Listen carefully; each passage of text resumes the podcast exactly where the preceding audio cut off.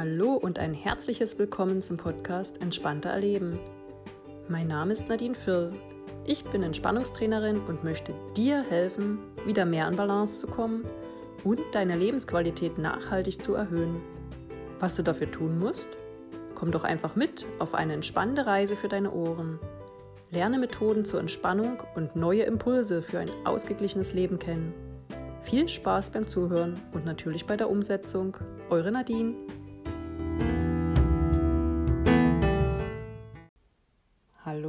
Und schön, dass du wieder dabei bist bei einer weiteren Folge von Entspannter Erleben.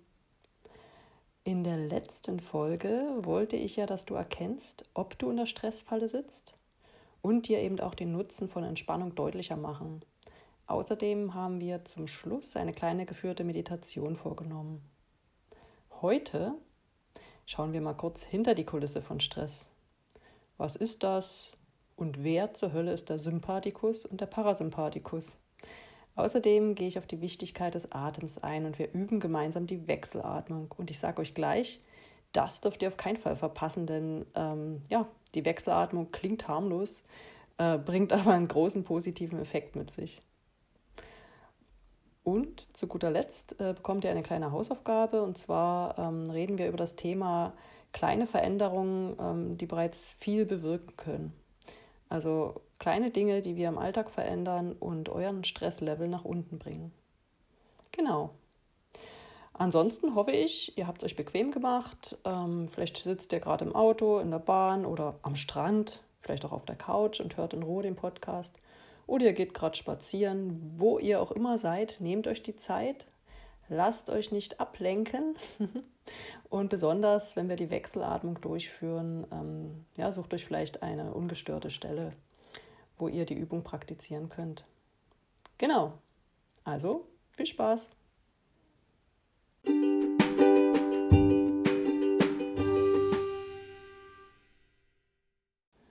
Ja, jetzt gehen wir richtig in die Materie hinein. Also was ist Stress? Was ist der Sympathikus und der Parasympathikus? Da müssen wir ein bisschen tiefer graben. Du weißt, du hast ein Nervensystem. Und zwar wird es in zwei Teile untergliedert, in ein zentrales Nervensystem, das umfasst Gehirn und Rückenmark, und das periphere Nervensystem. Dieses wiederum ist in zwei Nervensysteme untergliedert, und zwar das willkürliche Nervensystem Vielleicht merkst du dir auch eher, dass es das motorische Nervensystem. Es steuert nämlich unsere willentlichen Muskelbewegungen. Und wenn es ein willkürliches Nervensystem gibt, gibt es auch ein unwillkürliches Nervensystem. Und dieses, das hast du bestimmt schon mal gehört, wird auch vegetatives Nervensystem genannt.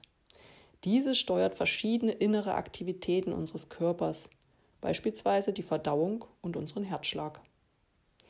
Dieses vegetative Nervensystem ist wiederum in zwei Unternervensysteme untergliedert. Aber keine Angst, wir sind gleich am Ende. und zwar die zwei Unternervensysteme, du wirst es schon erraten, sind der Sympathikus und der Parasympathikus. Der Sympathikus hat dabei eine anregende und mobilisierende Funktion. Der Parasympathikus, der beruhigt und bremst eher unsere Körperfunktion. Wichtig ist, dass sich Sympathikus und Parasympathikus regelmäßig abwechseln, denn nur so können wir gesund, ausgeglichen und belastbar sein. Sollten diese beiden nicht im Einklang sein, also sich nicht regelmäßig abwechseln, geraten wir auch in ein physisches und psychisches Ungleichgewicht. Es ist also äußerst wichtig, darauf zu achten. Bei Stress gerät unser Nervensystem nämlich durcheinander. Im Übrigen, nach wissenschaftlichen Untersuchungen bringen genau diese aktiven Entspannungsverfahren den Sympathikus und den Parasympathikus wieder ins Gleichgewicht. Und genau dafür bist du ja hier in diesem Podcast. Jetzt gehe ich nochmal genau auf den Sympathikus ein. Der Sympathikus hält unseren Körper in einen Spannungszustand. Das ist äußerst wichtig zum Denken, Sprechen und auch Handeln. Er macht uns wach. Unser Körper kann sich blitzschnell auf äußere und innere Bedingungen einstellen und wir funktionieren im Außen. Wunderbar. Unsere Ausstrahlung steigt. Ja, außerdem werden vermehrt Stresshormone wie beispielsweise Adrenalin ausgeschüttet. Unser Puls, unser Herzschlag, unsere Atmung nehmen zu. Und dies ist äußerst wichtig für mehr Sauerstoff im Körper. Unsere Bewegungsmuskulatur wird dann mit mehr Blut versorgt. Hm, dies war alles äußerst sinnvoll, zu Zeiten, als wir vom Säbelzahntiger flüchten äh, mussten oder gegen ihn gekämpft haben, wo es also ums nackte Überleben ging. Ja, weil die Gehirnaktivität, die Muskeln und unsere Kraft haben zuge zugelegt und wir konnten uns entsprechend wehren. Unsere Verdauungsorgane werden in dem Moment weniger durchblutet, aber das ist ja auch nicht erforderlich, wenn wir nämlich kämpfen müssen oder flüchten müssen. Ja, und heute gibt es den Säbelzahntiger nicht mehr. Unsere Feinde sehen heute ganz anders aus. Sie sind beispielsweise im Verkehr oder manchmal sogar am Arbeitsplatz zu finden. Kennt ihr das auch? Äh, es gibt so Kollegen, wenn die um die Ecke kommen, da wissen wir schon im Vorhinein, ähm, ja, derjenige hat vielleicht unangenehme Aufgaben für uns und da steigt direkt der Puls und der Schweiß steht uns auf der Stirn. der Körper versetzt uns also in eine erhöhte Alarmbereitschaft. Er zeigt die gleichen Reaktionen wie beim Säbelzahntiger, obwohl das ja gar nicht erforderlich ist. Er reagiert quasi über und wir können nichts dagegen tun hm, wie baue ich diesen Stress jetzt ab? Der ideale Stressabbau erfolgt durch körperlichen Ausgleich, indem man zum Beispiel eine Runde laufen geht. So stellen wir auf ganz natürliche Weise das Gleichgewicht wieder her. Aber was soll ich sagen, im, Alter, äh, im Arbeitsalltag ist das oftmals gar nicht möglich. Ja, wir können nicht einfach vom Schreibtisch aufspringen und jetzt ein paar Runden um den Block rennen. Und ganz ehrlich, privat gönnen wir es uns meistens nicht. Hm. Die Erziehung war meist leistungsorientiert und man hat eher damals Emotionen unterdrückt und somit hört man auch nicht unbedingt auf seinen Körper. Unser Körper bleibt also in Alarmbereitschaft. Hm. Und wie das enden kann, wenn der Parasympathikus nicht zum Zuge kommt und sich das immer mehr zuspitzt, erzähle ich euch in der nächsten Folge zum Thema Stresssyndrom. Aber gut, ihr fragt euch vielleicht, was ist denn dann mit dem positiven Stress? Ihr habt doch bestimmt schon mal vom Eu-Stress gehört, dem positiven Stress, also der, der durch positive Erlebnisse hervorgerufen wird. Ja, der Stress ist nicht so schädlich für uns, denn der Körper, der stellt sich zwar auf neue Bedingungen ein, aber dieser Stress legt sich sehr viel schneller als beim negativen und belastenden Stress, der übrigens Die-Stress genannt wird. Nun gut, jetzt habt ihr was über den Sympathikus erfahren. Kommen wir doch zum Parasympathikus. Dieser ist nämlich für die Erholung zuständig. Ähm, das klingt doch gleich viel angenehmer. Der Parasympathikus, der hält den Körper in einen entspannten Zustand. Das Blut wird vom Bewegungsapparat wieder ins Verdauungssystem geleitet. Und hier könnt ihr mal in euch reinhorchen. Habt ihr denn Verdauungsprobleme? Mal ganz ehrlich. Immer mehr Menschen leiden darunter und das kann durchaus einfach ein Symptom von Stress sein. Außerdem werden beschädigte Zellen repariert Unsere Haut kann sich wieder regenerieren. Unser Gehirn kann Informationen sinnvoll verarbeiten und verknüpfen. Und wichtige Informationen können auch dann im Langzeitgedächtnis gespeichert werden, wenn der Parasympathikus am Zuge ist. Unsere Energiereserven werden auch wieder aufgefüllt. Und ja, alle Zellen und Organe werden viel besser mit Nahrung versorgt, dass sich unsere Blutgefäße weiten. Unser Herzschlag wird ruhiger, unser Atem wird langsamer und flacher da der Körper im entspannten Zustand viel weniger Sauerstoff benötigt. Diese Körperreaktionen werden übrigens auch durch das autogene Training oder die progressive Muskelrelaxation hervorgerufen.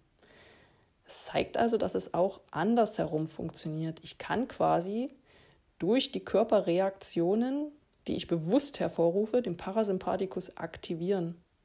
Das ist ganz spannend. Ähm, ja, um das jetzt am Beispiel zu verdeutlichen, ich verlangsame und vertiefe meine Atmung und der Körper erkennt, ah, Entspannung, super, der Parasympathikus ist am Zuge und ja, die Verdauung funktioniert besser, unser Gehirn funktioniert besser, also im Sinne von er, er verknüpft äh, Informationen und verarbeitet diese, unsere Energiereserven werden wieder aufgefüllt und so weiter und so fort. Sehr praktisch, oder? Man kann also zusammenfassend sagen, der parasympathische Teil des vegetativen Nervensystems, der schafft eine gesunde Voraussetzung für unsere körperliche und mentale Leistungsfähigkeit, wenn wir ihm genug Zeit gönnen. Aber, das müssen wir uns immer im Hinterkopf behalten, ganz wichtig, wir brauchen beide, den Sympathikus und den Parasympathikus. Ich hoffe, ihr konntet ein wenig etwas dazu lernen und jetzt kommen wir gleich zum nächsten Thema, nämlich der Atmung. Viel Spaß dabei!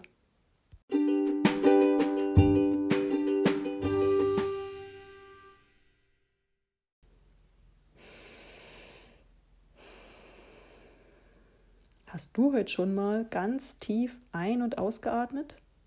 Nein? Dann werden wir es gleich üben. Denn es ist enorm wichtig. Wie du weißt, brauchen wir unseren Sauerstoff für die Energiegewinnung in unseren Zellen. Und dadurch, dass der Körper diesen Sauerstoff nicht speichern kann, müssen wir unentwegt atmen. Unser Körper verbringt dabei wirklich eine wahnsinnige Leistung, denn nicht nur die Lunge ist beteiligt, sondern auch unser Zwerchfell, die Bauch- und Brustmuskulatur. Aber die gute Nachricht, wir müssen nicht bewusst atmen, wir müssen nicht dran denken, weiter zu atmen, denn das übernimmt das vegetative Nervensystem. Ja, die Atmung ist außerdem ganz eng verknüpft mit unseren Emotionen. Du kennst ja auch sicherlich solche Sprüche wie dir bleibt die Luft weg oder man atmet auf. Und du kennst die Sprüche nicht nur, wahrscheinlich ist es dir auch schon tausendmal in deinem Leben so gegangen. Die Atmung ist somit auch ein mächtiges Werkzeug, denn sie hat direkten Einfluss auf deinen emotionalen Zustand. Mit der richtigen Atmung steigt dein Wohlbefinden, du bist wacher, du hast einen schärferen Geist und es werden vermehrt körpereigene Endorphine ausgestoßen. Wenn das jetzt kein Grund ist, die Atmung regelmäßig zu üben, und das machen wir jetzt direkt mal, Dazu setzt du dich mal ganz entspannt hin. Vielleicht sitzt du gerade im Auto, vielleicht auf der Couch oder im Schneidersitz, auf einer Decke, egal. Setz dich entspannt hin, so dass du dich auf den Atem ganz bewusst konzentrieren kannst und nicht äh, mit anderen Sachen abgelenkt bist. Im Idealfall bist du gerade sogar allein und ungestört und kannst die Augen schließen. Wir atmen jetzt einfach ein paar Mal ein und aus, ganz tief, am besten in den Bauchraum hinein. Achte darauf, dass du beim Einatmen nicht die Schultern hebst und senkst, sondern dass du wirklich in den Bauch- oder Brustbereich reinatmest. Und ich habe mal einen Hypnobirthing-Kurs belegt, das ist schon ein paar Jahre her, aber damals hatten wir schon die Ruheatmung auch gelernt und da hieß es, man zählt beim Einatmen bis vier und beim Ausatmen bis acht. Das heißt, wir atmen kräftig ein und atmen dann vollständig aus, also wirklich, dass die Lunge komplett leer ist. Und ja, das üben wir. Wir zählen dabei aber leise im Kopf mit. Wir atmen ein und wieder aus. Und ein und wieder aus.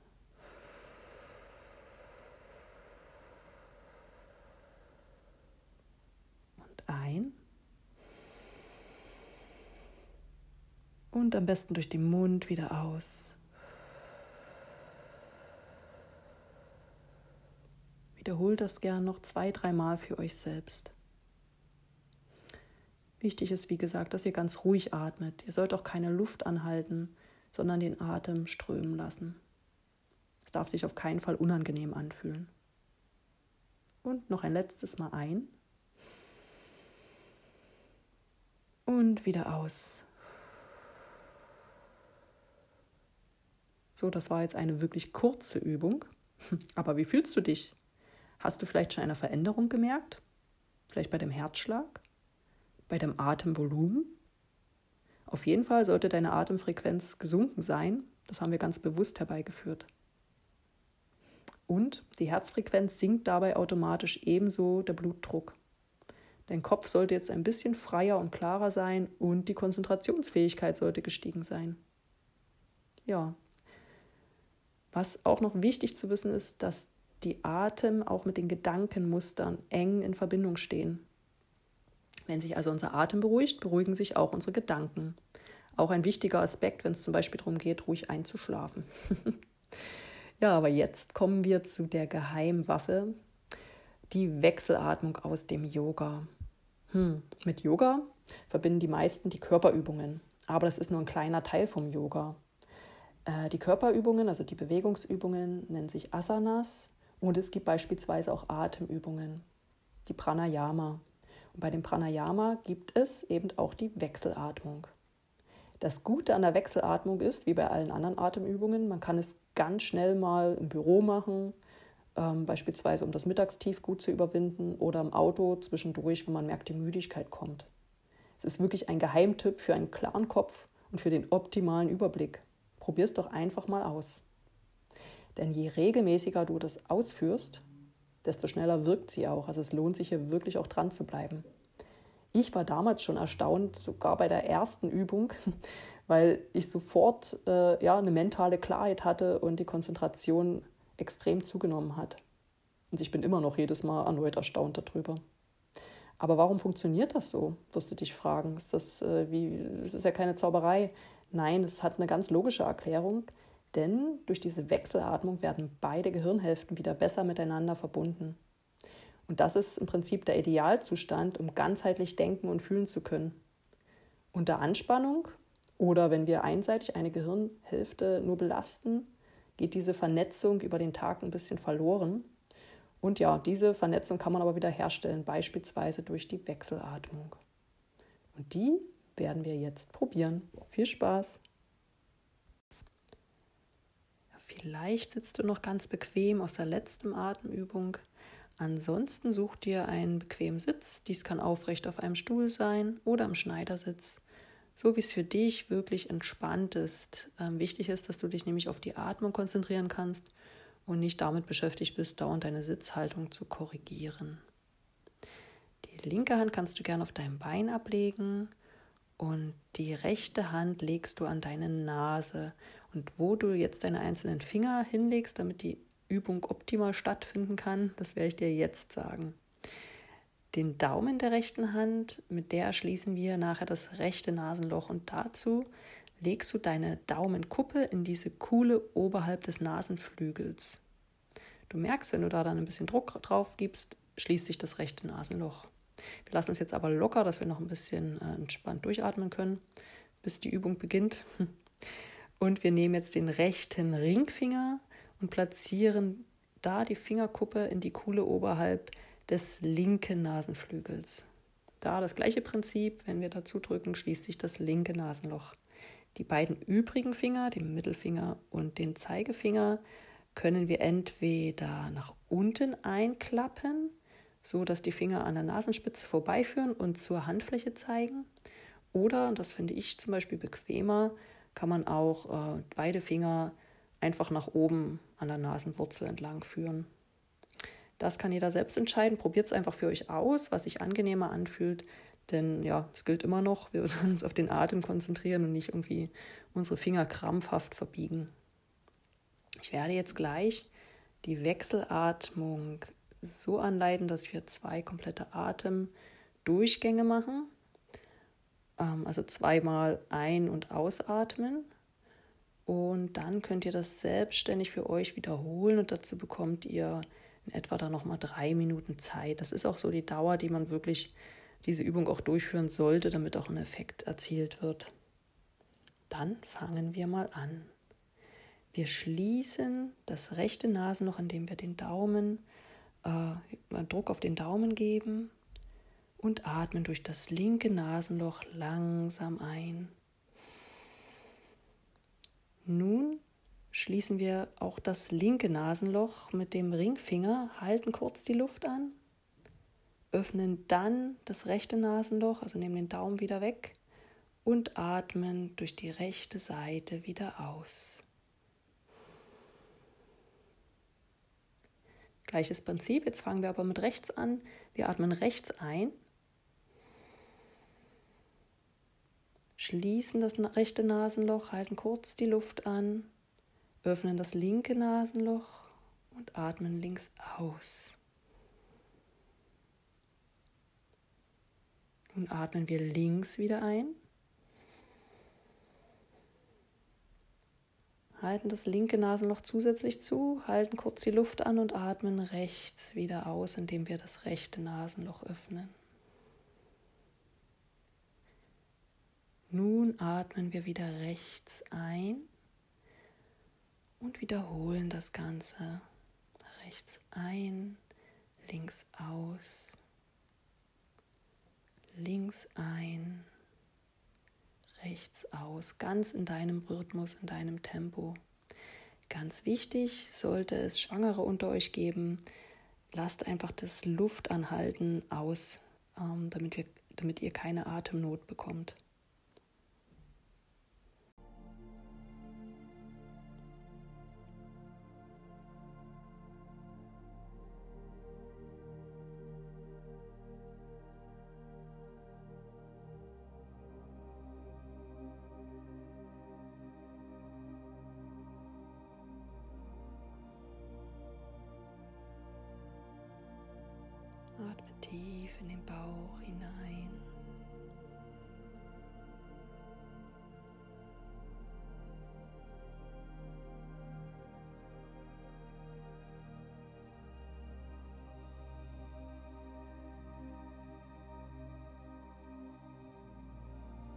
Immer abwechselnd durch ein Nasenloch ein, durch das andere aus. Durch das, wo ihr ausgeatmet habt, wieder ein, durch das andere aus.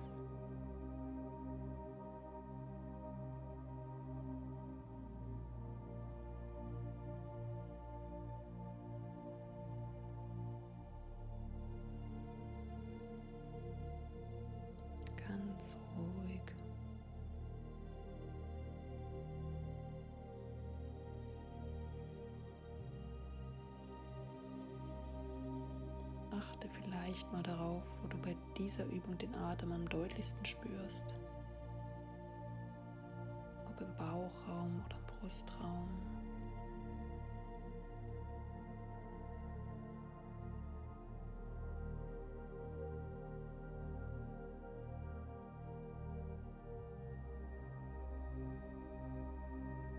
Spüre, wie mit dem Atem Energie in deinen Körper kommt.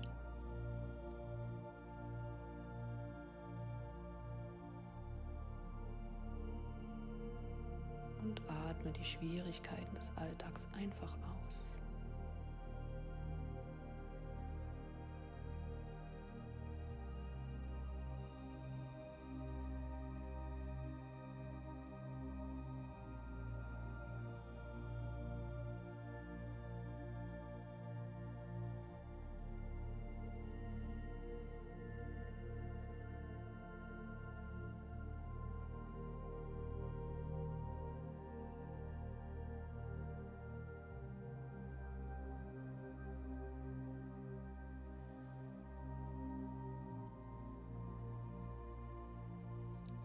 Wichtig ist, dass du diese Übung beendest, indem du durch das linke Nasenloch zuletzt ausatmest.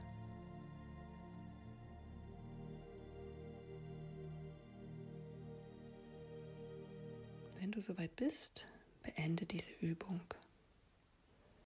Wenn du sie geschlossen hattest, öffne gern deine Augen, schau dich in deinem Raum um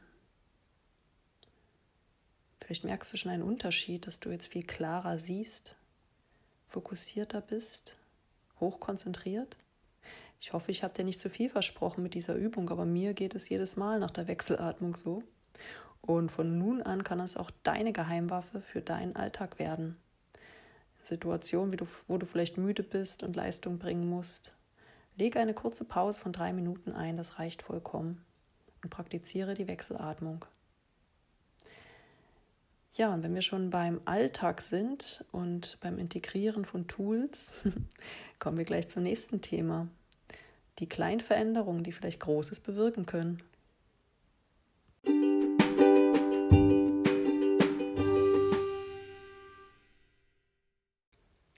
Welche kleinen Veränderungen können denn nun Großes bewirken? Was meine ich wohl damit? Es ist wahrscheinlich viel zu banal, so banal, dass man selbst oftmals gar nicht dran denkt, dass man da ganz schnell eingreifen kann und echt Stressfaktoren aus seinem Leben verbannen kann. Ein paar Beispiele gefälligst. Kennt ihr das? Ihr geht in einen Kleiderschrank und das ist diese eine Hose, die nicht mehr richtig sitzt. Und zwar wahrscheinlich schon seit ein, zwei Jahren und immer denkt ihr euch, oh, ich könnte vielleicht noch ein paar Pfund abnehmen, dann passe ich wieder rein. Wisst ihr was? Diese Hose ist ein Stressfaktor. Verbannt sie aus eurem Leben. Wie ihr das macht, das ist euch überlassen. Verschenkt die Hose, da macht dir jemand anderes noch eine Freude. Oder wenn sie viel Geld wert war, kannst du auch bei eBay verticken. Aber wichtig ist, raus aus dem Kleiderschrank, raus aus deinem Leben. Eure Badezimmertür klemmt. Hm, was ist da zu tun? Ja, jedes Mal, wenn ihr nämlich durchgeht, ob ihr sie aufmacht oder zumacht, hört ihr das Schleifen auf dem Boden. Und wenn ihr vielleicht an dem Tag auch schon gestresst seid, stresst euch dieser Fakt noch mehr. Also, entweder kramt ihr selbst in eurer Werkzeugkiste und behebt das Problem mit ein paar Unterlegscheiben, oder wenn das nicht möglich ist, bestellt halt einen Schreiner nach Hause. Und schwupp, ist das Problem erledigt. Ein anderes Thema, Eure Großeltern erwarten, dass du jeden Sonntag zum Kaffee vorbeikommst. Ganz ehrlich, du magst deine Großeltern sehr und willst doch Zeit mit denen verbringen. Aber vielleicht ist es einfach an der Zeit, deinen Großeltern zu sagen, dass du gern zu ihnen gehst, aber einmal im Monat. Und wenn sonst was ist, ihr ja auch gern telefonieren könnt. Und schon hast du nicht mehr so ein schlechtes Gewissen, du hast mehr Freizeit und lebst unbeschwerter. Etwas anderes, äh, dein Licht am Schreibtisch ist vielleicht zu dunkel. Hm, hast du schon mal dran gedacht, vielleicht die Glühbirne einfach zu wechseln? Also es sind echt diese kleinen, banalen Dinge. Aber dann gibt es so Sachen, wo du denkst, ah, daran kann ich jetzt nicht wirklich was ändern. Beispielsweise, dein Partner hinterlässt immer Krümel auf der Arbeitsfläche in der Küche. Und immer bist du derjenige, der das wegmacht, sich ärgert und jedes Mal äh, ja, gestresst bist und mit deinem Partner in Konfrontation gehst. Hm, was ist da zu tun? Ganz ehrlich, es gibt so Sachen, die kann man nicht ändern. Man kann höchstens als gutes Beispiel vorangehen, aber es gibt halt Menschen, die stört es nicht. Die stören die Krümel nicht und die nehmen das auch gar nicht wahr, weil das eben keine Priorität im Leben hat. Also kann man nur an sich selbst arbeiten und sich damit abfinden. Sprich, ich sage mir, okay, die Krümel sind da, ich mache sie einfach direkt weg, ohne mich drüber zu ärgern. Es wird als normale Tätigkeit angenommen, man macht sie weg, man lebt viel entspannter, man hat weniger Konfliktpotenzial und sicher hat man selbst auch Fehler, die der andere Partner irgendwie kompensieren muss und so hebt sich das wieder auf. Hm, oder der morgendliche Stress. Also ich merke das ganz deutlich und musste auch noch an mir arbeiten. Wenn es morgens einfach zu stressig ist und du musst zur Arbeit oder hast einen wichtigen Termin, dann stell deinen Wecker doch einfach mal zehn Minuten eher. Das heißt nicht, dass du zehn Minuten länger im Bett liegen bleibst, sondern dass du wirklich zehn Minuten auch eher aufstehst. Oder gleiches, also gleiches bzw. ähnliches Beispiel, deine Kinder brauchen früh ewig, um beispielsweise sich anzuziehen. Also erstmal die Kleidung zu finden. Da ist ein altbewährter Tipp, den ich auch schon seit Jahren ähm, praktiziere, einfach abends alles rauszulegen. Und noch ein Tipp am Rande, sich vorher natürlich den Wetterbericht anzuschauen, was denn für morgen angesagt ist. Äh, ja, in die Falle tappe ich manchmal, dass ich doch eine kurze Hose rauslege und dann wird es nächsten Tag doch ein wenig schlechter und dann ärgern sich wiederum die Kinder, dass denen eine kurze Hose rausgelegt worden ist und die jetzt das doch nochmal ändern müssen, weil kurze Hosen sind ja viel cooler. Ja, oder noch ein letztes Beispiel, ähm, du hast deine Termine nicht so richtig im Griff. Also dauernd verpasst du was, du hast irgendwie keine richtigen Kontrollinstrumente. Ja, dann leg dir halt einen neuen Kalender zu oder beschaff dir irgendwie eine Tafel, ein Whiteboard oder was auch immer für eine bessere Übersicht. Fakt ist, die kleinen Dinge zählen. Wir können im Leben so vieles abstellen, was uns nervt und stresst. Und jetzt eine kleine Hausaufgabe von mir an dich. Achte doch mal eine Woche lang, was dich so für Kleinigkeiten stressen. Finde eine Lösung, meist ist der erste Impuls schon der richtige und setze es direkt um. Ich bin ganz gespannt, vielleicht teilst du ja ein paar Sachen mit mir auf meiner Facebook-Seite beispielsweise und ja, vielleicht kann ich da auch noch ein paar Dinge dazu lernen. Ich würde mich freuen. Fakt ist, es sind einfach nur die Kleinigkeiten, die da zählen. Und Achtung, es darf einfach sein, keine komplizierten Lösungen, einfache Dinge. Viel Spaß beim Beobachten und Verändern.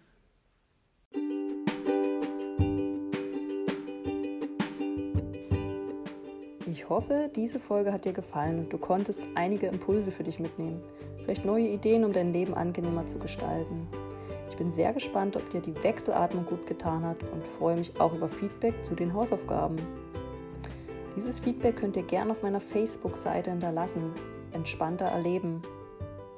Ich wünsche dir eine wunderschöne Zeit. Ich bin nun erstmal über eine Woche im Urlaub und wir hören uns dann in zwei Wochen wieder. Tschüss!